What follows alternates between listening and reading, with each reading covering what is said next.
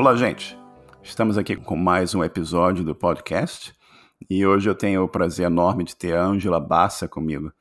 A Ângela é diretora sênior de ciência de dados e analytics da iRobot e também é conselheira da Mira. Ângela, prazer enorme ter você aqui comigo hoje. Oi, o prazer é meu. Estou muito feliz de estar aqui e poder conversar com você e com a, com a sua audiência. Ângela, conta um pouquinho pra gente o que, que é ser diretora sênior de ciência de dados e analytics da iRobot e qual o teu trabalho como conselheira da Mira também?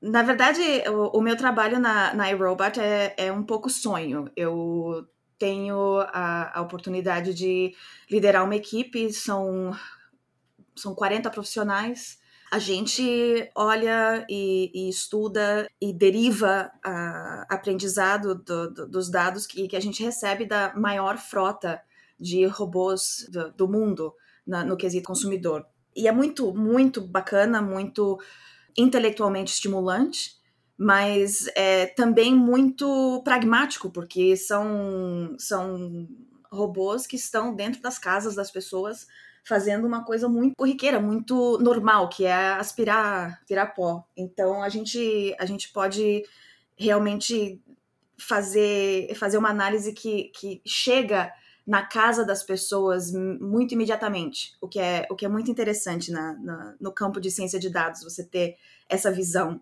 A Mira é uma companhia que foi fundada faz, uh, faz acho que seis anos agora, e, aqui em Boston, e eles usam o que se chama Measurement Based Care, que é cuidado baseado em evidência. E, e isso é para saúde mental são, são conselheiros é, psiquiatras, psicólogos, e usando uh, uma plataforma que a Mira está desenvolvendo para providenciar os médicos, os pacientes a terem um, uma fundação é, mais qualitativa para monitorar a evolução do, do tratamento e para poder ver se quanto o, o progresso Tá, tem acontecendo no tratamento, que é uma coisa que é muito difícil hoje em dia nas clínicas psicológicas e psiquiátricas. Então é isso, é, são, são dois âmbitos bem diferentes, mas a minha carreira inteira até é, realmente é a respeito de dados em várias disciplinas distintas. Então, para mim, o, o fio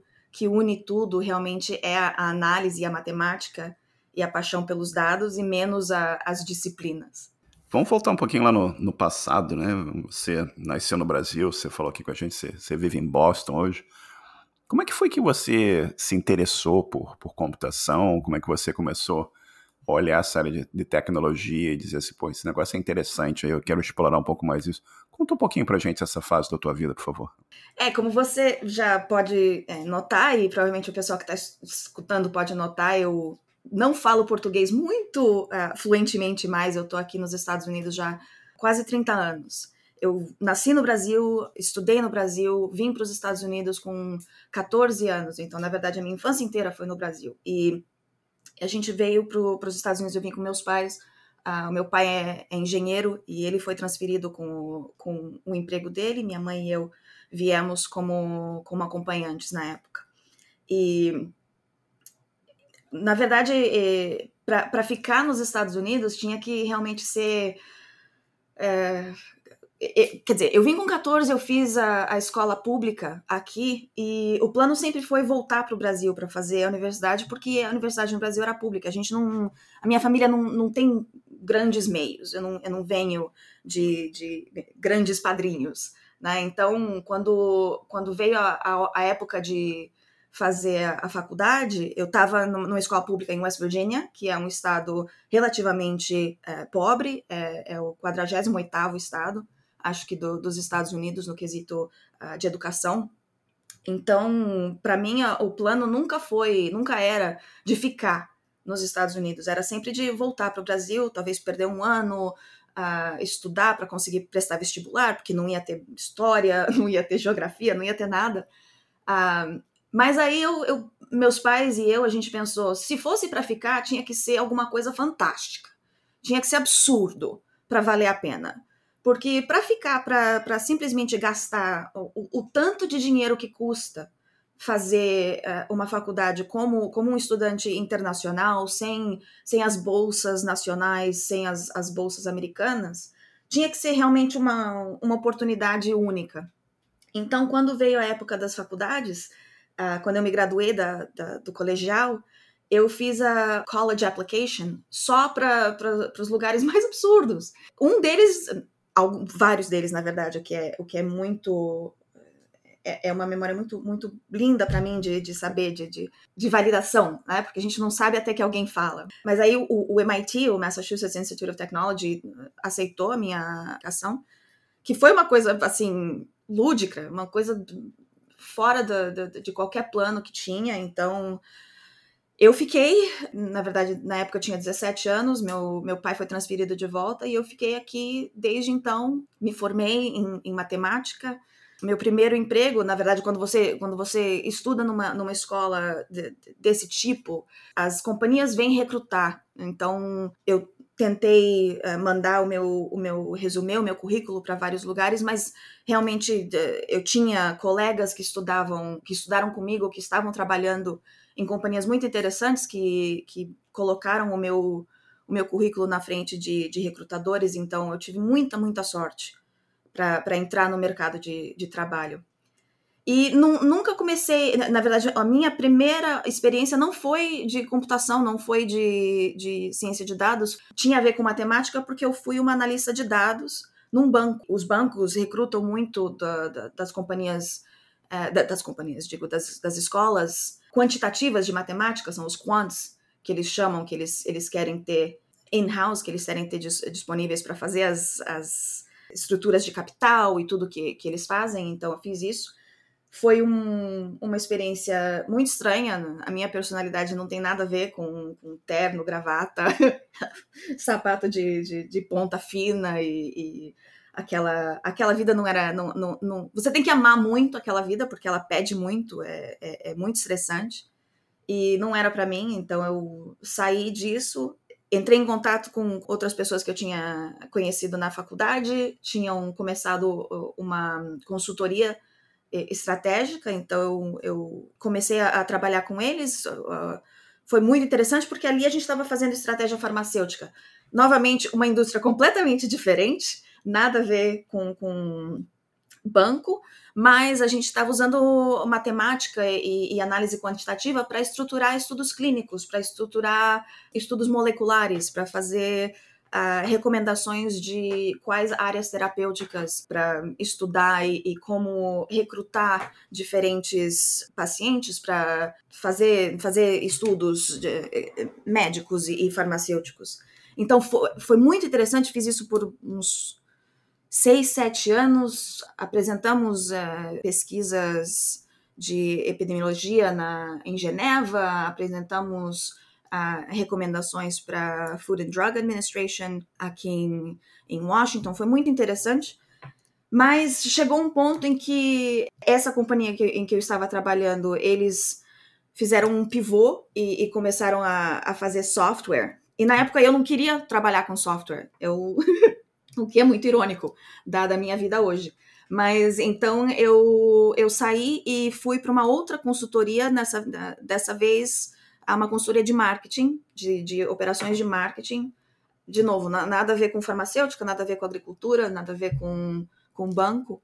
Mas foi ne, nessa oportunidade que eu comecei a trabalhar com dados muito, muito grandes. Isso foi por volta de 2012, 2013 quando os dados não cabiam mais num computador só. Então foi na época que eu comecei a aprender a respeito de Hadoop, MapReduce e realmente a, a explosão câmbrica de poder computacional para poder se fazer os estudos uh, estatísticos que revolucionaram uh, os últimos 15 anos da, da ciência de dados. Então, na época, eu não, não conhecia ainda o termo cientista de dados, mas foi aí que eu comecei a, a ler blogs, uh, ir atrás, uh, entrei no Twitter e comecei a, a, escutar a respeito, e aí foi que eu realmente uh, fiz o meu pivô pessoal profissional para esse campo. Você falou para a gente aqui, você acho que você nasceu em Campinas, né? Você veio para os Estados Unidos.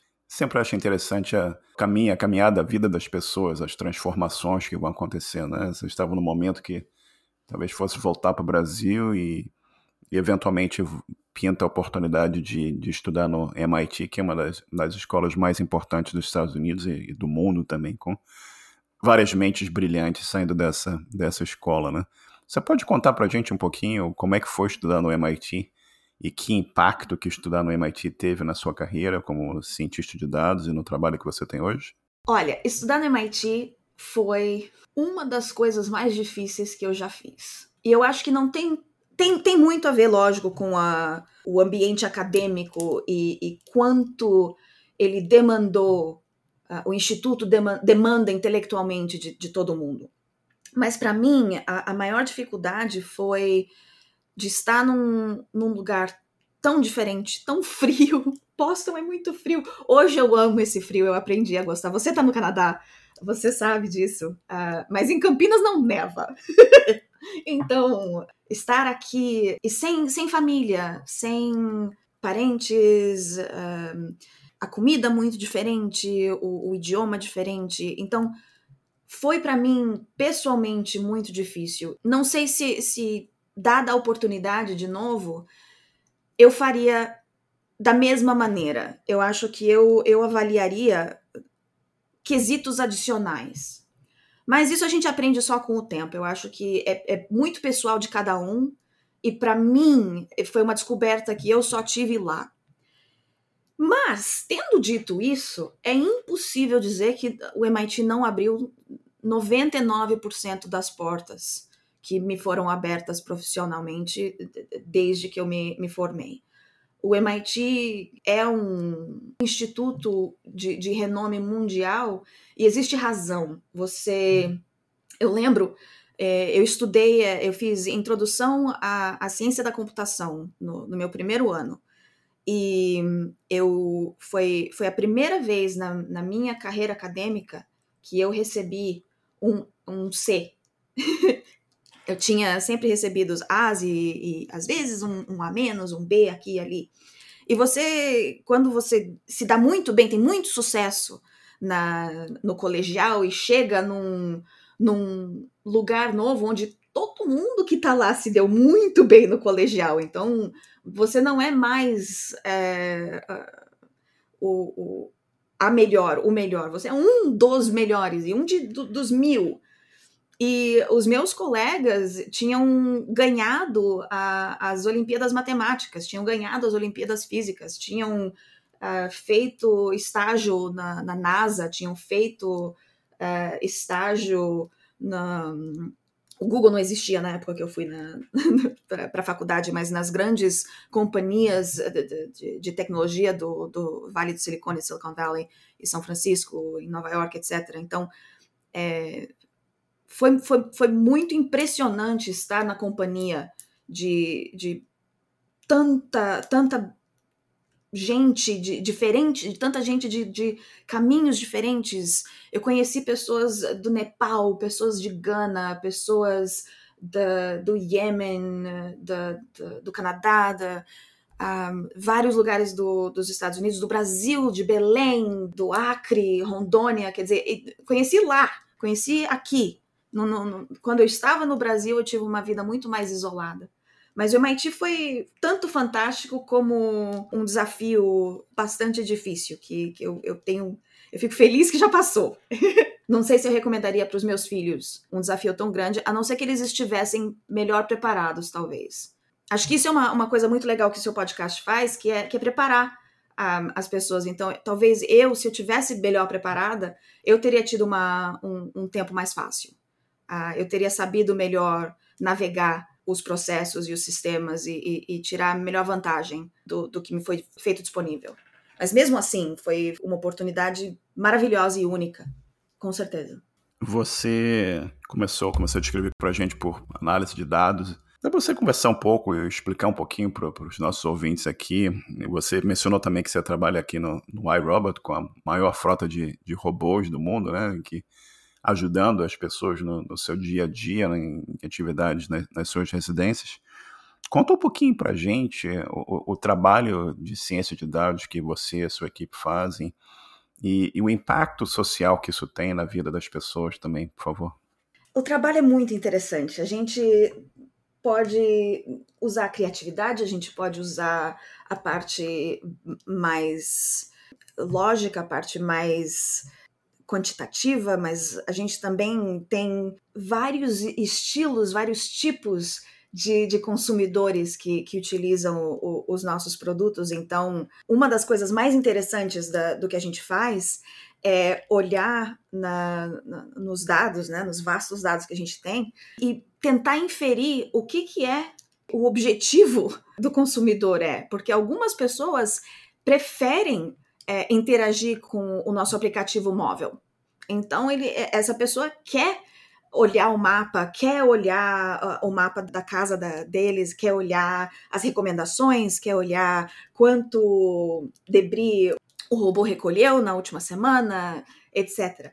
E existem outros consumidores que não querem, não querem chegar nem perto, eles querem que o robô seja transparente dentro da vida deles, que o robô limpe e desapareça e que seja completamente autônomo e, e, e que não tenha que ficar checando o aplicativo não tenha nem que lembrar que o robô existe. Então, se a gente tentar fazer o, o caminho médio e fazer só o meio termo, a gente vai conseguir deixar todos os nossos consumidores desapontados, porque não vai fazer o que ninguém quer. Então a gente tem que ser bastante atento e, e, ter muito cuidado. É aí que entra a arte, né? Tem a arte e a ciência. E a arte vem em tentar interpretar o que os dados estão dizendo. Então, uma das coisas que eu sempre falo nas minhas ah, palestras e nas redes sociais é que os, os dados não. Eu falo, data is not ground truth. Os dados não representam a verdade. Ah, os dados são simplesmente pedaços de informação coletado. Então, se você é, imaginar um, um fósseis de, de, dinossauros, né? Quando a gente olha um fóssil de dinossauro, você está olhando um tipo de dado, mas ele não te disse se o dinossauro tinha pena, se tinha cartilagem, se era azul ou, ou amarelo. Então, é, é, um tipo de dado e a gente tem que ter muito cuidado e muita atenção em como utilizar esses dados e, e o que interpretar, o que derivar. Então, é, ter uma frota de, de, milhões de robôs que estão em, em todas as os como é que chama time zone? Meu Deus, eu não eu, eu tô esquecendo as palavras em português, é humilhante. Fuso horário. Fuso horário, obrigada. Então, estão, estão em todos os fuso horários, todas as culturas, todos os tipos de objetivos diferentes. Esse impacto a gente vê porque a gente consegue ver se, se os consumidores estão felizes com o, o produto, se estão usando, se, se, estão recomendando, se estão comprando, se, se estão engajando com a, a nossa plataforma. Então, isso é muito interessante. E na, na Mira, o pessoal que fundou a Mira são tecnologistas que eu conheci aqui em Boston, o, o Mark Potter e o Hugh Berrigan. A missão dessa companhia me interessa muito. Eles estão tratando de um, de um problema que é muito difícil. Quando você trata doença cardíaca, você tem marcadores biológicos que ajudam a monitorar a evolução do tratamento. Você tem as, as, as, proteínas reativas, você tem batimento cardíaco, você tem a, a pressão arterial para monitorar a qualidade da situação. Com pro problemas de comportamento, com problemas psicológicos, estresse pós-traumático, com outros uh, é difícil saber se existe realmente evolução. Quando, quando eu estava trabalhando na área farmacêutica, um dos projetos que a gente teve na época era na área de, de depressão. E uma coisa que eu achei muito interessante, que, que eu aprendi na época, é que quando o paciente está num tratamento com um antidepressivo, e nos Estados Unidos os antidepressivos têm um, um aviso muito forte de risco de suicídio, suicidalidade, acho que se diz. A razão é porque o, o remédio funciona. Então a pessoa se sente melhor fisicamente, mas não ainda mentalmente. Então, alguém que talvez estivesse muito deprimido para agir nos pensamentos negativos, o remédio faz com que essa pessoa melhore. Então, essa pessoa toma ações nos pensamentos negativos, porque os pensamentos não melhoraram ainda. Então, pode ser uma ação muito negativa, mas que só ocorre porque o remédio está funcionando e a pessoa está melhorando. Então, como é que a gente consegue monitorar a situação de uma maneira que ajude um paciente a navegar e atravessar o tratamento para conseguir melhorar e conseguir ter o resultado? Todo mundo quer, que o médico quer, que o paciente quer, que os familiares querem, que a seguradora quer. Então, poder usar o conhecimento de dados que eu tenho, o conhecimento de computação que eu tenho, o conhecimento matemático e, e de modelos que eu tenho, mas também toda a bagagem da área farmacêutica que também pode ser usada, e acho que isso é uma coisa muito interessante, que talvez seja muito valiosa para o pessoal que está escutando. Eu não tracei esse caminho, né? É uma trajetória muito, meio muito maluca. Foi mais sempre estar antenada, olhando quais portas estavam se abrindo, quais oportunidades estavam se abrindo e como é que eu consigo utilizar o que eu já conheço para ir num, num campo novo. E sempre pensando assim, eu entendo mais ou menos 60%, 70% do que, do que é necessário entender para cada nova oportunidade. Então, isso me faz ficar engajada, porque aí eu tenho a curiosidade de querer aprender o, os 40% que faltam. E aí eu tipo, puxo o tédio para longe e tem me servido muito bem para encontrar boas oportunidades profissionalmente e para conseguir ter um impacto social também. Sim, você nem, nem sempre tem todas as, as respostas às perguntas, né? Você tem que ir evoluindo, adaptando e, e melhorando onde você está e, e, indo no, no, próximo caminho e ver onde aquele caminho vai te levando. Você falou aqui um pouco mais cedo sobre chegou um momento que os dados não cabem só num, num computador, né? Você tem aqueles dados espalhados, dados, volumes imensos de dados, e você começa a olhar tecnologias como Hadoop e outros. Você poderia falar um pouquinho mais sobre esse problema, sobre o poder computacional para você poder lidar com esse volume absurdo de dados e, e como é que funciona isso? É, é um problema para mim muito interessante. E eu olho esse problema de, de dois lados. Então, tem a área de big data, mas também tem a área de small data. Então, quando você está falando de, de, big data, que é o centro da sua pergunta, né? Quando você tem um programa tipo o Microsoft Excel, onde você consegue colocar muitos dados dentro. Esse programa evoluiu muito desde quando saiu inicialmente. Então você consegue analisar milhões e milhões de fileiras de dados. Mas quando existe um momento em que a quantidade de dados excede o espaço disponível.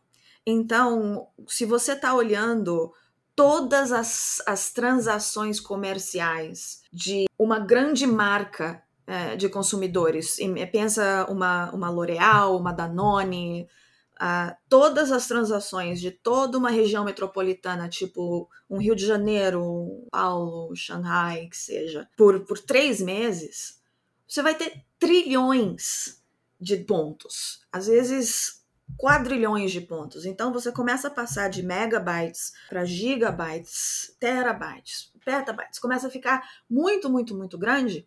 Então você conseguiria tentar fazer isso no Excel ou instalar o Python e rodar tudo dentro de um computador só que não esteja conectado com mais nenhum outro computador.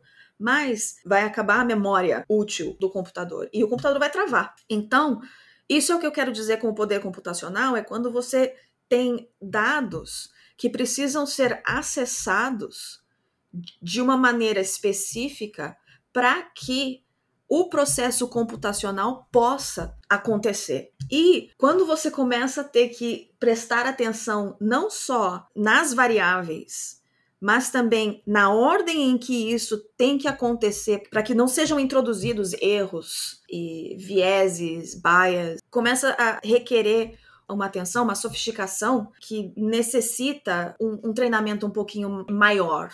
Então, em 2012, 2013, não existia o ecossistema que existe hoje. Então, hoje você tem Cloudera, você tem vários criadores no, no YouTube, você tem, quer dizer, antes era, era um pouco difícil porque é, existia uma escassez de informação.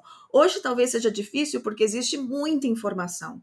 Mas eu diria que o mais importante é ter um problema interessante, porque se o problema é interessante, a curiosidade leva a, a pessoa a encontrar o processo educacional que melhor se casa com isso. Mas o outro ponto que eu estava falando, né, são dois pontos. O small data é que uma das companhias com quem, com que eu trabalho, a faz aspiradores de pó, são a, o Roomba. Não é um satélite, é um aspirador de pó. Então, o poder computacional dessa maquininha é muito restrito. É um chip computacional tipo de um, de um celular Nokia Motorola de 7, 8 anos atrás.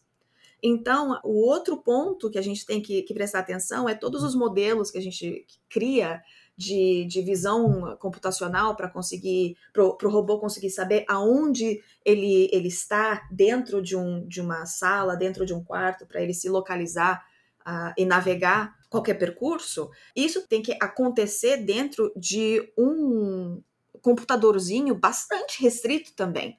Então a gente tem essa arte, essa ciência de como quantizar os nossos modelos para que eles não exacerbem né, os long tails, as partes estranhas dos modelos estatísticos não fiquem exacerbadas por causa da, da restrição computacional. Mas também é, é, muito interessante quando você tem milhões e milhões e milhões de, de arquivos e você consegue analisar isso em segundos porque você tem uma plataforma com ótima performance. Que quando você tem uma companhia do, do tamanho do iRobot, uh, você tem uma equipe de engenheiros de dados profissionais que, que disponibilizam isso, essa plataforma, para nós cientistas podemos brincar. É o melhor dos dois mundos. Quando a gente olha para trás, aqui a gente estava conversando antes do, do, da entrevista aqui sobre. Eu comecei 13 anos e computação era bastante diferente do que, do que é hoje, né? Você não tinha celular, você não tinha GPS e Data Science, ninguém falava sobre Data Science. Inteligência artificial era coisa de filme de ficção científica, né? Self-driven vehicles era coisa que era filme de ficção científica. E essas coisas todas estão aí, né? Você tem o iRobot, você tem o Roomba na sua casa, limpando a sua casa e tal. Coisas diversas ajudando a, a vida das pessoas. Como é que você acha que os próximos 30, 40, 50 anos aí vão, vão parecer? O que, que você acha que a ciência de dados, a inteligência artificial, você, você tem uma eu, eu entendo que basicamente não é um crystal ball, né? Mas o, o que, que você jogaria para os nossos ouvintes aqui em termos de, de coisas que você acha que vão, vão evoluir e vão tomar forma nos, nos próximos anos? Ah, para uma pessoa cuja profissão é prognosticar, não sei, eu, eu, eu hesito um pouco. Eu acho que existem algumas apostas mais fáceis. Tipo, a, a inteligência artificial generalizada, eu acho que está muito distante. Existem pessoas que entendem muito do, do assunto que discordam, que acham que inteligência artificial generalizada está há 5, 10 anos. Eu não acredito nessa previsão. Eu acho que está muito mais distante porque, como eu vejo todo dia no meu trabalho, todas as casas são diferentes. Existem, às vezes, dois dispositivos que usam o mesmo robô dentro da mesma casa, do mesmo mapa, e usam completamente diferente. Então, a gente conseguir inferir quem está usando, quando, como, por quê, já é difícil. E nós somos uma equipe de vários seres humanos com inteligência natural. Imagina uma inteligência artificial conseguindo fazer isso sozinha, se autoprogramando. Não vejo isso no curto prazo. Também não acho que automóveis autodirigíveis generalizados estão no, no, no horizonte. Mas eu acho que existem aplicações da tecnologia que estão muito próximas. Por exemplo, eu imagino que existirão áreas dedicadas de autoestrada para caminhões de longo trajeto que utilizam essa parte delineada separada e tem um ser humano presente, mas que não necessariamente esteja no volante 100% do tempo. Então, eu acho que existem é, jeitos de se utilizar essa tecnologia. E a tecnologia está explodindo, sem, sem dúvida nenhuma. Eu acho que a, visão computadorizada, computer vision, vai ficar muito mais presente. Eu acho que as pessoas talvez nem, nem saibam, nem notem quão presente já é a, essa tecnologia, quer dizer, atualmente no conflito que, que, está acontecendo é, entre a invasão da Rússia na Ucrânia, as Forças Armadas da Ucrânia estão usando essa tecnologia para identificar uh, criminosos de guerra russos, quer dizer, isso, isso está sendo usado não só nas grandes cidades, não, está sendo usado uh, de maneira uh, completamente compreensiva. Então, as maneiras como vão ser utilizada essa tecnologia seria interessante que, que houvesse um pouco mais de atenção e, e, e talvez regulação. E outras coisas são os, os modelos de, de linguagem um, de alto tamanho, os Large Language Models. Existem os modelos de arte generativos que você pode ver no, no Twitter hoje em dia, se você buscar o hashtag DALI, D-A-L-L-E, ou Midjourney, M-I-D-J-O-U-R-N-E-Y, acho que são. Uh, são uh, artistas que usam uh, texto para conversar com uma máquina que gera imagens a partir desses textos que são embasadas em, em dados que são que informam esse modelo dados enormes são modelos gigantescos que custa custam da ordem de milhões de dólares por hora para rodar enfim, isso, isso tudo está acontecendo agora. Se eu tivesse que começar, se eu tivesse que aconselhar alguém que, que está iniciando, depende muito do que cada pessoa aprecia, porque existem tantos campos. Mas eu acho que um conhecimento sólido da base, da álgebra linear, do cálculo, da probabilidade estatística, essas três coisas, para qualquer pessoa que queira é, entrar no campo de, de ciência de dados, de, de inteligência artificial ou todos esses modelos computacionais em, em, visão, em áudio, processos de sinais, onde seja.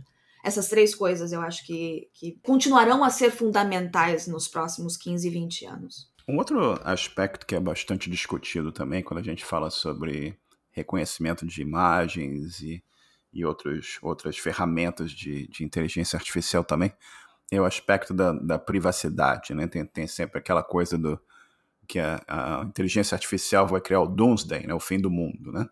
E como é que você vê o aspecto da, da privacidade da informação em, em relação à, à, evolução de muitas dessas ferramentas de, de inteligência artificial? Privacidade é uma expectativa muito importante. Eu acho que a invasão da privacidade é uma violação muito forte. Então, século XXI, no, no ciberespaço, no, do jeito que a gente vive hoje, uh, não existe mais uma vida simplesmente offline. O offline e o online são a mesma coisa e são tudo junto.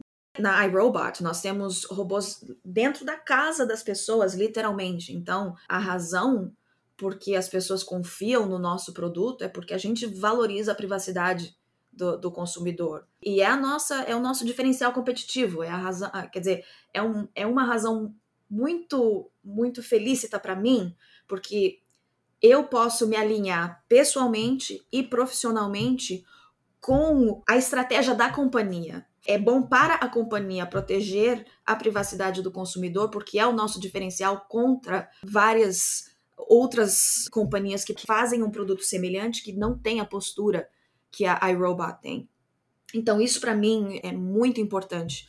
E eu poderia buscar outras oportunidades. E, e quando eu, eu estava no, no, início da minha carreira, eu não tinha o privilégio que eu tenho hoje de poder escolher com quem eu trabalho e poder escolher da onde vem a minha segurança financeira. Isso não é uma, algo que muita gente pode fazer e, e, eu reconheço o privilégio que é. E eu sei que eu, eu deixo de ganhar dinheiro em, em, talvez outras companhias, não tem a, a postura filosófica a respeito de privacidade e a respeito de muitos outros temas que a iRobot e que a Mira tem. Então, privacidade é muito importante. No quesito de tratamento psicológico e comportamental, é tudo. Quer dizer, se, se um paciente não confia que tudo que está sendo discutido é mantido em alta confidencialidade, não existe trust, não existe como o tratamento funcionar. Então, eu pessoalmente acho que é muito importante as pessoas tomarem conta da própria privacidade.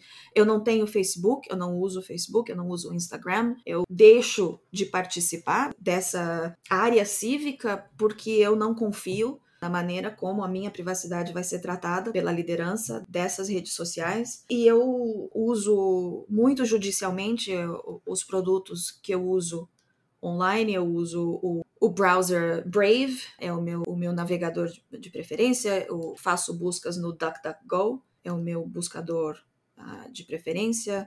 O meu e-mail eu pago para que uh, as minhas mensagens não sejam utilizadas para criar modelos de linguagem, etc. Então, mas, mas eu sei que é um privilégio. Eu sei que no dia de hoje não ter uma conta de e-mail é pior do que ter uma conta de e-mail numa companhia que você talvez preferisse que, que pudesse ter uma, uma postura diferente. Mas eu estou de acordo, eu acho que privacidade é uma coisa muito importante e eu acho que vai ser mais e mais importante, vai ter mais presença. A lei na Califórnia já tem muito mais proteção do que em, vários outros estados, no estado do Minnesota também. A União Europeia tem um, uma, um, um ato de proteção uh, de dados muito forte, o Brasil tem também um, um ato muito forte.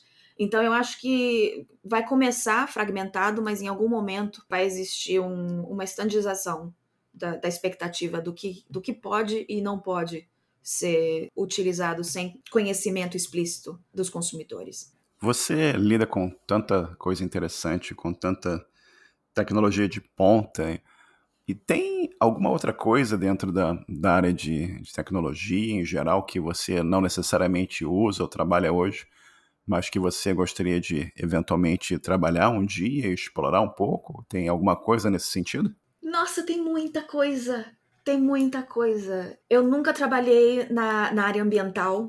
Eu acho que, que eu gostaria muito de fazer análise na, na área ambiental. Eu trabalhei com agricultura, que é, é, adjacente, e nas áreas biológicas, que é adjacente, mas, é, como eu disse, eu gosto de conhecer, tipo, 60% de uma área, então a área ambiental eu acho que seria muito interessante. A área de, de aeronáutica, eu acho que seria muito interessante existir, os investimentos são muito caros o risco é muito grande, então a análise de risco é muito valiosa nessa área e, e conseguir fazer a segurança nessa área seria mu muito interessante também um, ah, para mim. Existem tantas aplicações de ciência de dados que estão nascendo porque hoje o que teve maior desenvolvimento, eu diria, são as ferramentas. O, o modelo Profit que veio, veio do Facebook, ou PyTorch, ou todas as, as plataformas que o, o, Google faz disponível, que a AWS, a Amazon faz disponível, quer dizer, todas essas ferramentas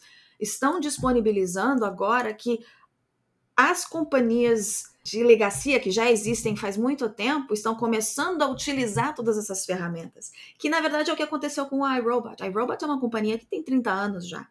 Quer dizer, é uma companhia de, de tecnologia de ponta, mas é uma companhia que tem 30 anos, já está há muito tempo. Então, eles não tinham ciência de dados no DNA deles. Eles tiveram que imbuir isso e evoluir e transformar a maneira como eles tinham os processos internos para aprender a usar os dados para informar uh, decisões e estratégia interna e não só informar o produto e os features do produto.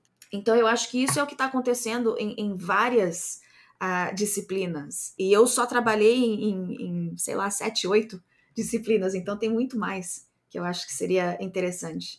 Uh, mas por enquanto a robótica e a, e a psicologia. Tem me, alguma me pergunta que eu, que eu não fiz até agora que você gostaria que eu, que eu tivesse feito? Eu acho que a única, a única coisa que. E isso é, é, é global. Eu, eu, li essa semana uma, uma entrevista de uma, um, um, uma representante governamental britânica dizendo que as meninas não gostam de estudar a física e a matemática. Então, isso não é algo do, do terceiro mundo, do, da, do, dos países em desenvolvimento, da, da, do, do, sul global. Não, isso é, isso é presente em, em São Paulo, em Londres, em São Francisco.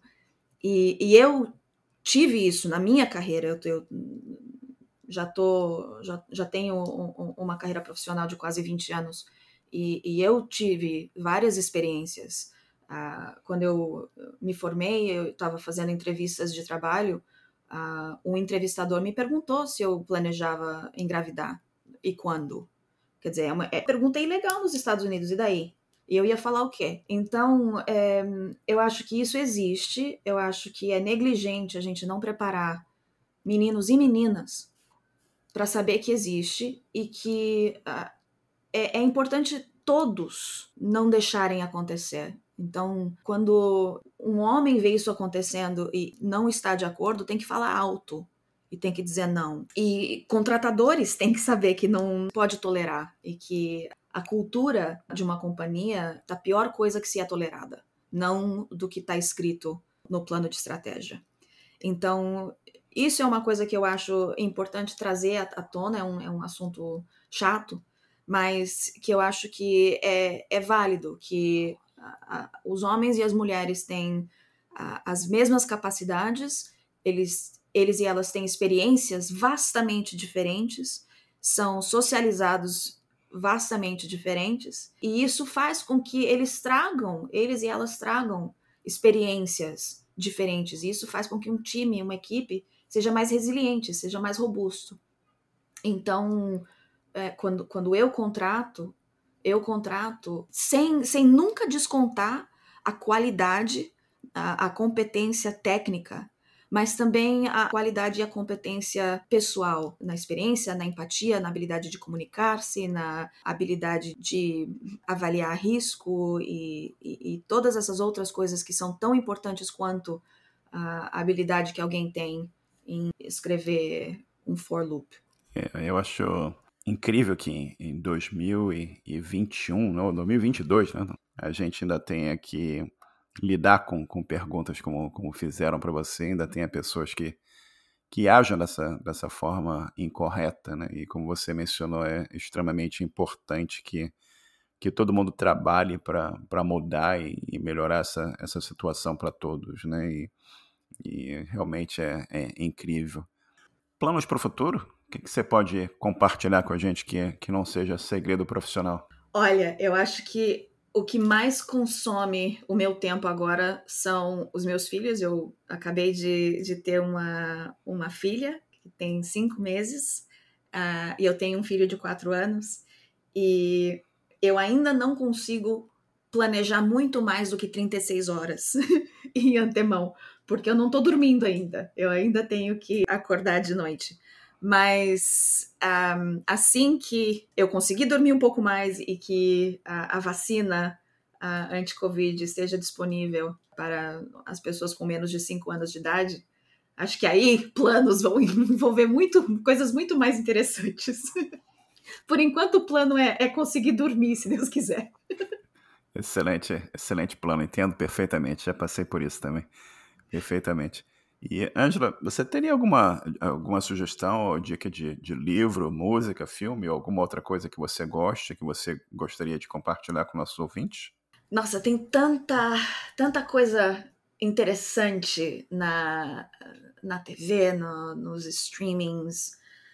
Um, eu, eu tenho lido um, muita, muita ficção ultimamente, porque é, é, a única coisa que eu consigo uh, que eu consigo ler, porque senão eu, eu, não tenho eu não tenho atenção ainda para ler é, livros técnicos. Uh, ainda não voltou isso. Eu tenho assistido Junk, para falar bem sério. Bridgerton foi uma delícia, The Gilded Age foi uma delícia. Realmente assistindo coisas é, escapistas porque a situação atual global está um pouco um pouco triste, um pouco bárbara. Então, essas são as recomendações pessoais para escapar um pouco da, do conflito, mas eu acho que um, recomendações técnicas que, que eu recomendo para todo mundo. Eu acho que um, tem um livro que, que é chamado Working Backwards. Eu não conheço o, eu não sei o nome em português, mas uh, deixa eu ver, ele é Colin Breyer, B-R-Y-A-R. E é, é, um livro muito interessante a respeito de trajetórias de projetos, mas eu acho que é, é bastante interessante também para trajetórias profissionais das pessoas. Quer dizer, se você quer chegar em algum ponto, como é que você escreveria o press release, o documento de relação pública que é promovido, uh, dizendo por que, que, que você conseguiu alcançar X, Y ou Z? E aí, usar isso como o mapa para conseguir alcançar a meta que você descreve dessa maneira. Então, é um livro muito interessante e, e, e me ajudou bastante. E acho que ele tem o quê? Tem uns dois anos. Ele é mais ou menos recente, na verdade. Perfeito. Mais alguma sugestão, recomendação que você tem? Um outro livro que eu recomendo para todo mundo, da Olivia Cabani, chama uh, The Charisma Myth uh, O Mito do Carisma. Eu recomendo para todo mundo porque é, existem pessoas que acham que não podem dar palestra, não podem ser desenvolto no, numa entrevista porque não, porque não tem carisma, porque não sabe se, se promover, se autopromover. E eu tinha muito disso. Eu sou pequenininha, tenho um metro e meio, quase, 1,52 na verdade. e eu não tenho presença, e eu estudei teatro e fiz aula de improvisação e para perder um pouco dessa, dessa vergonha. E esse livro me ajudou bastante também. E eu, eu recomendo para quase todo mundo da, da minha equipe e que eu mentoro. E você quer divulgar alguma coisa de rede social? Sei que você é bastante ativa no, no Twitter. Tem alguma coisa além do Twitter que você queira divulgar aqui para nossos ouvintes? A única coisa que talvez seja, seja valiosa tem um, uma, um grupo de pessoas que são os Data Helpers. Então, os ajudantes dos dados, datahelpers.org e são é, pessoas que se disponibilizam a, a ajudar a, a entrantes, novatos na, no campo de, de ciência e análise de dados. Então, é um, é um site que eu coloquei um, e, e, que de vez em quando eu, eu recebo novas um, recomendações de pessoas que querem se juntar e voluntariar, mas também de pessoas que estão buscando ajuda e buscando o conhecimento e expertise. E existem várias pessoas que estão presentes lá também, que têm muito conhecimento, muito conhecimento em várias modalidades. Talvez seja, seja valioso para o pessoal escutando também. E você pode sempre me encontrar no, no Twitter. Eu tô, é arroba Angebassa, A-N-G-E-B-A-S-S-A. Ô, Ângela, a gente conversou aqui por mais ou menos uma hora e eu queria te agradecer, é um privilégio aqui ter, ter conversado com você. Muito obrigado pelo teu tempo aqui e espero que em breve você esteja dormindo bastante bem novamente. Eu que agradeço. Foi, foi muito bacana. E, e agradeço o, o, os bons votos. Um forte abraço.